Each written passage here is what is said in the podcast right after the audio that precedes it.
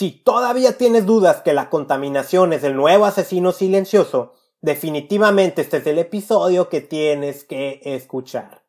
Es obvio que si te expones a los contaminantes ambientales y en tu propio hogar día a día, algo va a ocurrir. Definitivamente algo malo en tu salud. Pero existe un momento en tu vida en que eres más vulnerable y es cuando ni siquiera has nacido. Cuando todavía estás dentro del cuerpo de tu madre cuando todavía eres un espermatozoide.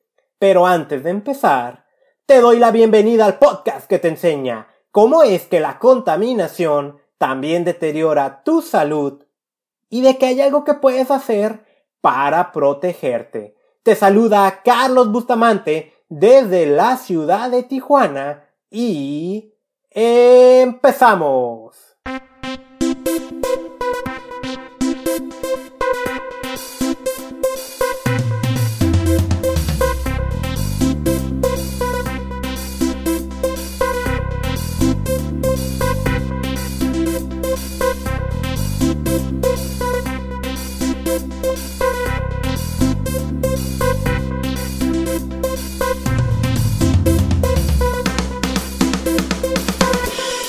Hola amigos, episodio 23 de Contaminación y Salud.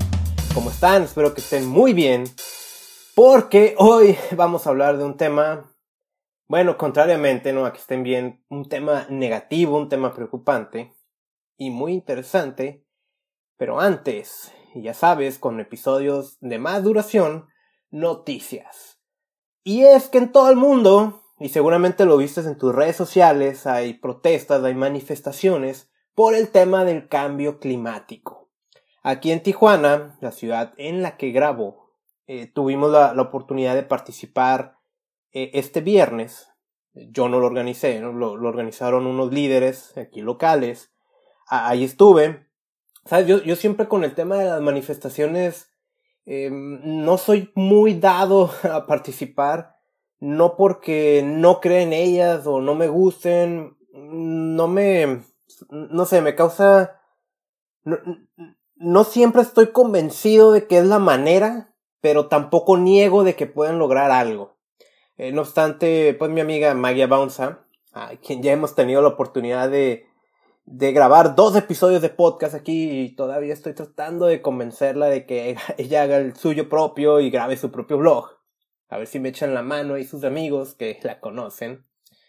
E, ella es especialista en tema de cambio climático precisamente. Me estuvo invitando ese día para ir, participar. Y fui muy buena vibra. Eh, había pues, relativamente bastantes personas. No llegaban al nivel de lo que pudieras ver en, en otros países donde no se podía ni caminar de tanta gente manifestándose por esa preocupación que tenemos de lo que es la mayor amenaza a, a la vida de nuestra generación. ¿Por, qué son estas manifestaciones? Va a haber una cumbre en Nueva York mañana. Eh, esta cumbre es para pues, ya realmente ver qué es lo que se va a hacer. Eh, planes concretos. Porque hay metas. Y y una meta es que en los próximos 10 años debe haber una reducción de 45% de las emisiones contaminantes que causan este problema. Pero ¿cómo se van a hacer? 45% es una meta muy buena, pero muy ambiciosa, algo difícil de lograr. Y la idea es que para el 2050 ya no tengamos emisiones de gases de efecto invernadero. La, ¿sabes? Nada más una reflexión, ¿no? Porque había consignas en, el evento de que, eh, gobierno, ya haz algo, queremos mejores políticas gubernamentales, que el gobierno esto, que el gobierno el otro, y está muy bien. Este es un problema que es debe de tener muchos frentes. Por todos lados debe de ser atacado, debe de ser solucionado, deben de proponerse y actuar soluciones, pero no nada más deben de venir de gobierno pero eh, eh, es tan grande esto que sí definitivamente es una parte esencial. La otra parte es tú como individuo. Y esa es la reflexión que quiero hacer ya para pasar con el tema. Porque tú como individuo definitivamente también estás contribuyendo con esto del cambio climático. tú como individuo también ocasionas emisiones de, de efecto invernadero. Estas emisiones son las que provocan este calentamiento global que cambia el clima en el planeta. Te des cuenta o no, tú también estás eh, apoyando eh, o poniendo de algo para que esto ocurra, de manera directa o de manera indirecta. yo, yo te digo, yo seguía reflexionando y se me ocurren básicamente estas áreas en las que tú estás contribuyendo. Una es la manera en la que te mueves, el aspecto movilidad. Y esta movilidad es dentro de tu misma ciudad, esta movilidad es cuando viajas, o esta movilidad es inclusive cuando compras. Aunque este, este lo voy a pasar a otra categoría. El asunto es que utilizar tu propio automóvil genera emisiones de efecto invernadero. Seguramente es una de las principales o tal vez es la principal fuente, tu principal huella de carbono. La alternativa, siempre se ha dicho, es usar el transporte público, muévete en bicicleta, cosa que no siempre es posible. ¿no? Y, y en alguna ocasión también hice esa reflexión de que yo no te voy a estar regañando o haciéndote sentir culpable cuando el diseño de las ciudades muchas veces no lo permite. O usar el transporte público es realmente un peligro, es una cosa fastidiosa, cara y lenta. Y desde ahí sí viene una solución gubernamental que tenemos que exigir porque no es posible que estemos utilizando transporte público obsoleto cuando ya hay mejores tecnologías. Tecnologías cero emisiones, las cuales inclusive tienen décadas de existir. Entonces, una primera es cómo te mueves y si no es posible dejar tu automóvil, si hay maneras de conducir que reducen drásticamente estas emisiones, además del mantenimiento. mantenimiento preventivo, el famoso tune-up. Pero una es cómo te mueves, y la otra tiene que ver con tu gasto energético, la corriente eléctrica, que también en otro episodio dije, eh, bueno, hablando aquí en México, ¿no? Que me asombra cómo hay amigos que de repente me dicen que gastan más de mil, mil quinientos pesos de luz eléctrica al mes. Digo, qué barbaridad. E, en lo personal, yo tengo un gasto pequeño. No, no utilizo muchos aparatos electrónicos. Normalmente es mi laptop. Trabajo mucho en ella. Eh, tengo conectado el Wi-Fi todo el día porque tengo mi sensor de calidad del aire que necesito que esté enviando datos al servidor todo el día. Y mi refrigerador, básicamente ese es mi gasto. Y bueno, la iluminación y otras cosas, pero me asombra ese consumo eléctrico. Y el otro tiene que ver con tus compras somos muy adictos a estar comprando cosas, tengamos dinero o no tengamos. Esos factores contribuyen definitivamente con el problema y la invitación es, vive una vida mínima, vive una, una vida minimalista. Y, y, más allá de un aspecto filosófico de moda, realmente es asombroso. Probablemente la mitad de las cosas que compras no necesitas comprarlas probablemente hay maneras de moverte de manera más eficiente y de gastar menor corriente eléctrica. Entonces, el problema del calentamiento global sí hay que exigirle al gobierno, pero tienes que empezar tú también a hacer algo. Esto nada más son pequeñitos tips, hay muchísimas más cosas que se pueden hacer, incluyendo denunciar al que contamina. Ahora sí, vamos a el tema de hoy, porque este es un tema, ¿cómo, cómo digo, no? Tú te expones a la contaminación, pues tú eres un adulto. Y aunque es injusto, pues sabes, en este podcast te he enseñado algunos tips, también en mi blog y en mis redes sociales. Pero cuando ni siquiera has nacido, que estás dentro del cuerpo de tu mamá y ya estás expuesto a la contaminación, ¿qué es lo que ocurre?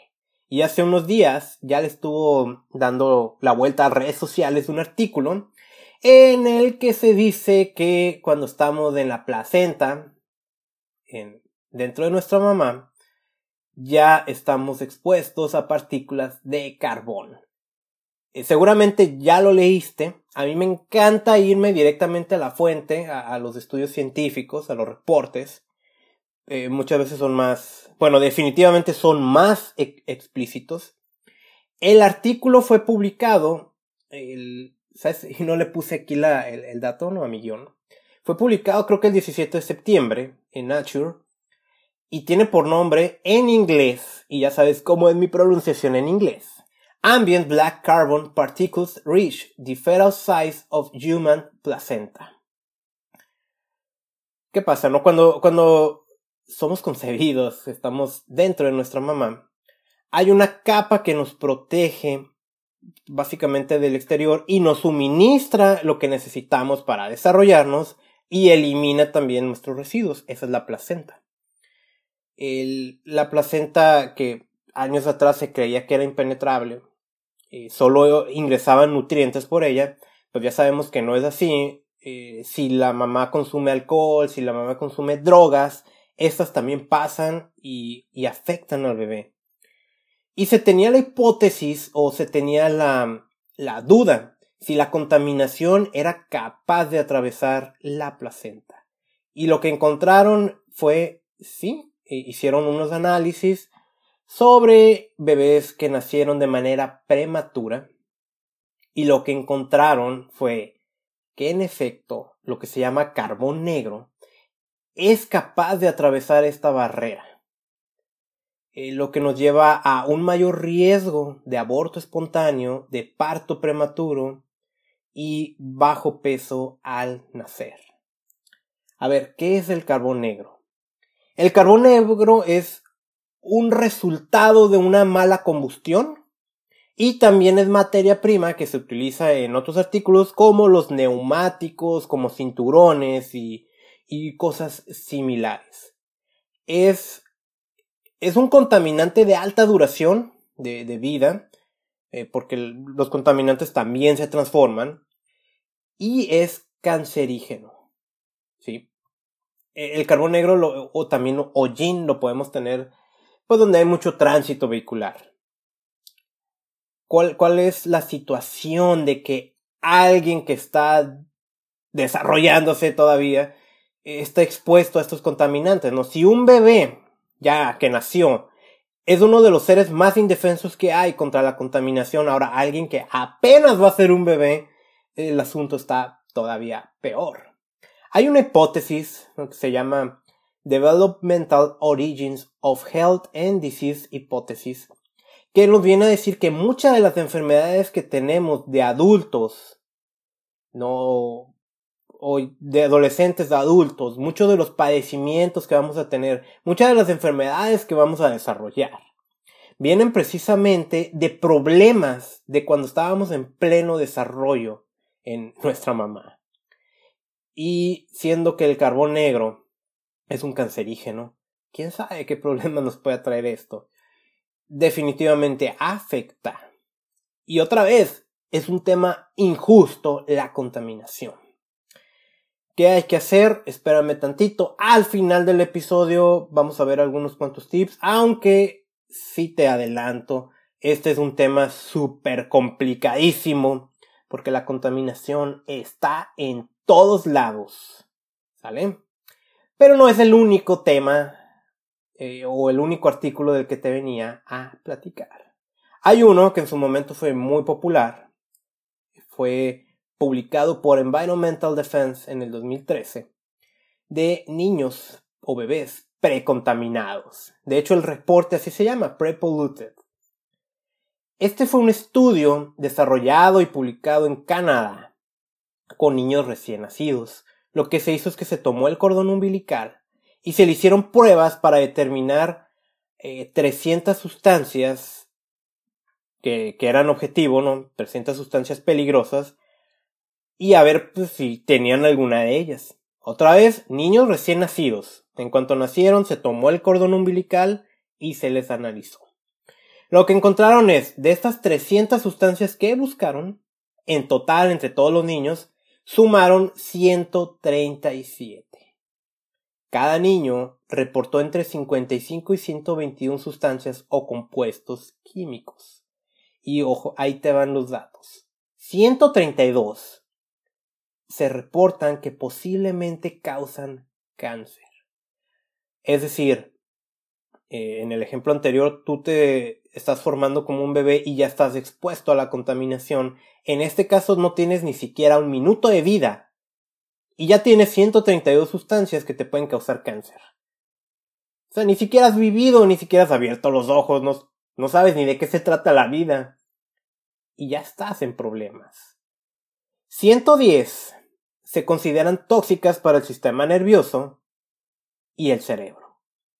133 causan problemas de desarrollo y reproducción. Qué impresionante. Porque eso ya también nos da otro gran problema. Ahora, este no es el único estudio que se ha publicado al respecto, si fue el más popular en su momento, y, y es del 2003, o sea, ya tenemos bastante tiempo que sabemos estas cosas. Las sustancias que se encontraron fueron divididas en siete grupos. Ahí te van. El primer grupo son dioxinas y furanos, de los cuales se encontraron dos compuestos químicos. Estos son tóxicos para el sistema inmune, para el sistema nervioso, para el sistema reproductivo, el sistema endocrino y se vinculan al desarrollo del cáncer. La principal fuente de exposición, ojo, la principal fuente de exposición suelen ser alimentos. Lo que me hace recordar que hay un episodio de este podcast que se llama Alimentos contaminados. Uno de los primeritos que grabé, la otra vez estaba escuchando estas grabaciones Ahorita ya es el episodio 23. Definitivamente ha habido un avance entre lo que grababa en aquel momento y lo que grabo ahorita. Pero bueno, definitivamente vas a encontrar en aquel episodio información muy útil. El segundo grupo se llaman PBDE. De estos se encontraron 22 químicos y de ellos también ya hablé en el episodio de Hogar Dulce Contaminado Hogar. Esto es PBDE. Son los retardantes de llamas. Los encontramos en muebles, en aparatos electrónicos, en alfombras, en todo lo que esté dentro del hogar que pueda incendiarse. Esa es su función, evitar eh, que en caso de un incendio, pues inmediatamente se quemen, ¿no? Que, que retarden lo más que puedan. Inclusive yo me acuerdo que, que te decía en aquel episodio que si accidentalmente quemas una alfombra, esta no se incendia. Puede ser que se queme un una pequeña porción y se apague. Y es por estos retardantes de llama. E, esos que, aunque tienen una buena función, son contaminantes. Eh, toda la vida útil del mueble están soltando estas sustancias. Son compuestos orgánicos persistentes, lo cual significa que una vez que entran al medio ambiente, ahí se van a quedar toda la vida. Y sabemos que causan problemas de desarrollo neuronal, daño a la tiroides. Y bueno, lo que dice el reporte es, se sospecha, y yo lo voy a poner entre comillas, se sospecha que causan cáncer. Se sospecha porque pues, definitivamente hay muchas pruebas que dicen que sí lo causan.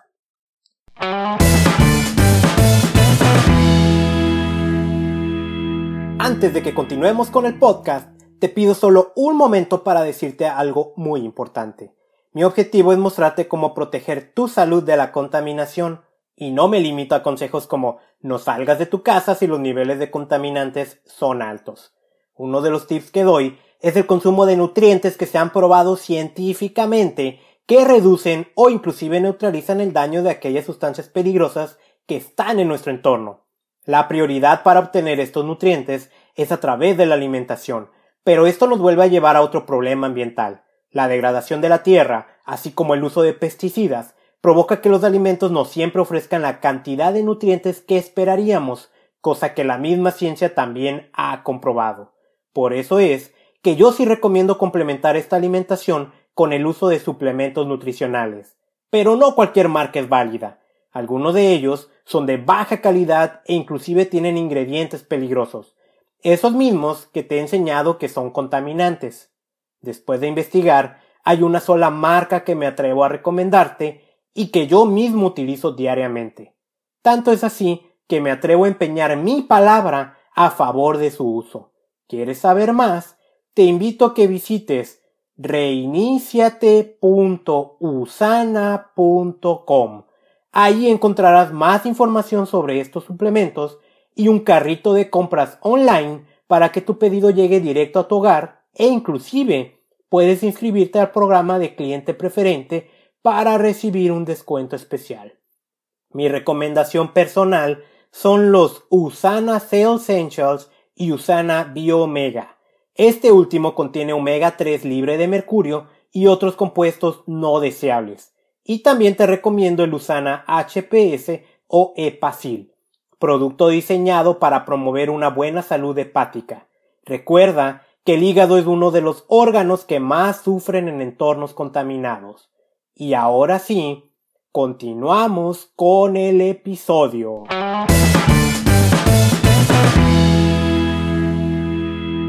Este es el segundo. Ahora, pues seguramente en tu hogar tienes muebles y tienes todo esto, entonces tú también estás expuesto a estos retardantes de llama.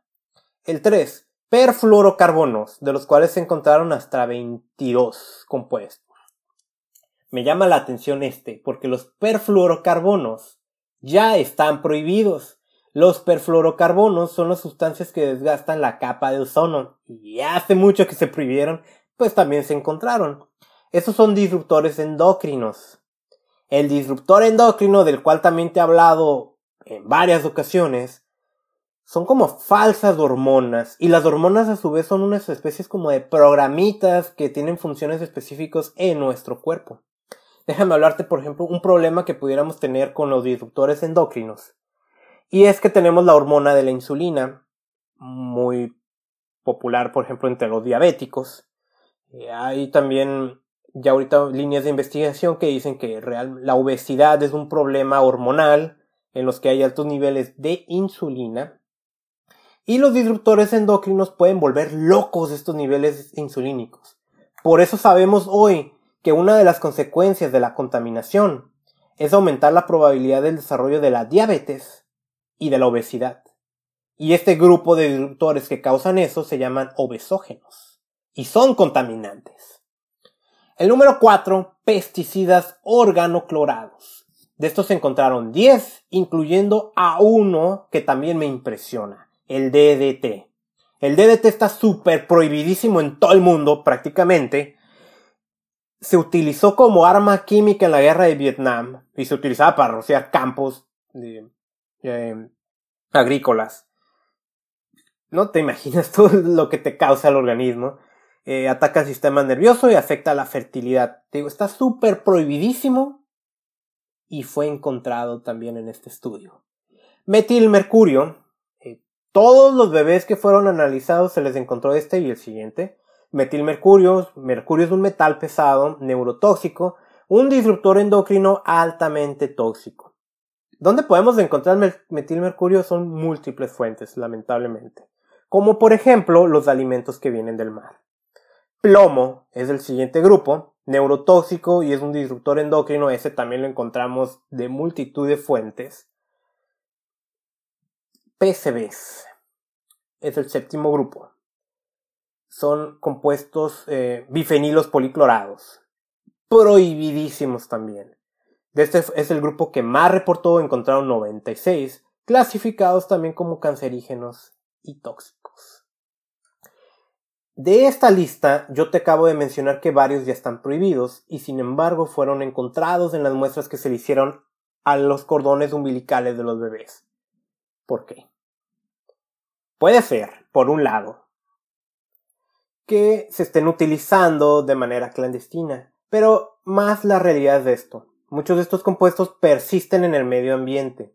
Lo que generaciones anteriores a nosotros hicieron. Eh, perdón, lo, lo voy a volver a decir, no lo dije mal. Lo que generaciones anteriores hicieron nos está afectando hoy a nosotros. Lo hicieron seguramente en el desconocimiento. Y es en ese mismo sentido que lo que nosotros hagamos van a afectar a las siguientes generaciones para bien o para mal, incluyendo el tema del calentamiento global. Bien, ahora voy a hablarte de un tercer artículo, porque, bueno, el primero hablamos del niño que está formándose dentro de la placenta de su mamá, de este otro hablamos de niños recién nacidos. Pero cuando ni siquiera eres humano, cuando todavía eres un espermatozoide, ¿sí? También te afecta. El 90% de los espermas de los hombres, al menos en Estados Unidos, se estima que está defectuoso. Encontrándose espermatozoides de dos colas, de dos cabezas, que se comportan de manera errónea. El conteo de espermatozoides ha caído en los últimos 75 años. Hay muchísimo problema de infertilidad. Y disculpen la expresión, pero básicamente lo que estoy diciendo es que los hombres en edad reproductiva estamos empezando a disparar salvas. Hay un artículo del 11 de marzo del 2017 publicado en el New York Times. Are you sperm in trouble? Lo escribió Nicholas Christoph. Y nos está hablando de estas investigaciones sobre por qué hay problemas con el esperma. Y nos, ah, nos viene a citar a Shanna Swam de la Icahn School of Medicine at Mount Sinai, quien dice, este decrecimiento no solo es en el conteo, también en la calidad y la capacidad, eh, en la calidad y en la capacidad que tienen como de nadar. Y los problemas de semen están asociados a una expectativa de vida más corta. Y ahora, si el 90% del esperma de los hombres está mal, y esto es un problema de expectativa de vida, para mí me resulta también muy alarmante porque quién sabe cómo va a ser el futuro. A esto y una serie de artículos, una serie de recopilaciones le han llamado el esperma silencioso. Han aumentado también, y esto está muy relacionado, el cáncer testicular, la malformación del pene o que los testículos no bajen. Un estudio en China también viene a señalar que los donadores que para los donadores de esperma, pues se les hace las pruebas de calidad y antes, en el 2001, calificaba al 56%. Para el 2017 solo está calificando el 18%. ¿Qué está ocurriendo? Pues los estudios sugieren un culpable. Y son los químicos. Y toma nota, porque lo voy a volver a mencionar. Los disruptores endocrinos. Estos disruptores los podemos encontrar en plásticos, cosméticos, otra vez, cosméticos, aquellos artículos de belleza que más que verte bella o bello, te están ensuciando muebles, pesticidas u otros productos. Es decir, que por donde le busquemos ya no nada más la preocupación es estar vivos ahorita, sino antes de nacer, ya estamos expuestos a sustancias químicas peligrosas y contaminantes ambientales. ¿Qué hay que hacer? Y me resulta un problema darte tips, porque estamos hablando de embarazos. Y bueno, las mujeres embarazadas, obviamente voy a decirte que evites zonas altamente contaminadas, pero si tú vives en una ciudad eso es un problema te recomiendo el ebook que escribí, que es completamente gratis. ¿Qué hacer en caso de una contingencia ambiental? Está escrito para las situaciones de emergencia de contaminación, pero muchos de los tips que vienen ahí, como evitar los cañones urbanos, las zonas altamente transitadas, abrir tu ventana en ciertas condiciones, eh, te van a servir esos tips. Luego bajas de contaminación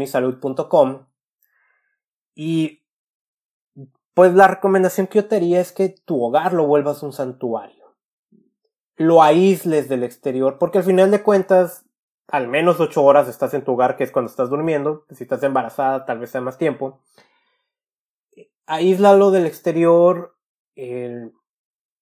hay muchísimas plantas comprobadas científicamente que ayudan a limpiar los interiores y considera comprar un filtro, un purificador de aires no son, no, son caros, son bastante económicos, valen la pena.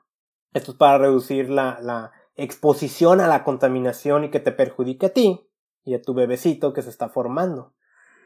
El... Es un problema realmente. Y varios de otros tips que he dado, pero en este ebook que te menciono vas a encontrar muchos tips que te van a ayudar. Protégete en una contingencia por contaminación en contaminacionysalud.com. Lo descargas gratis en PDF o también lo tengo ahí en unos servicios en línea.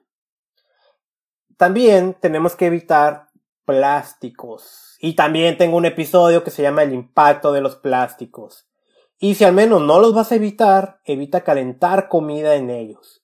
Compra aquellos que dicen que están libres de bisfenol, el BPA, yftalatos. Procura comer comida orgánica para evitar pesticidas. Evita medicamentos como el Tylenol y otros que son ah, pues para evitar eh, como estos dolores corporales.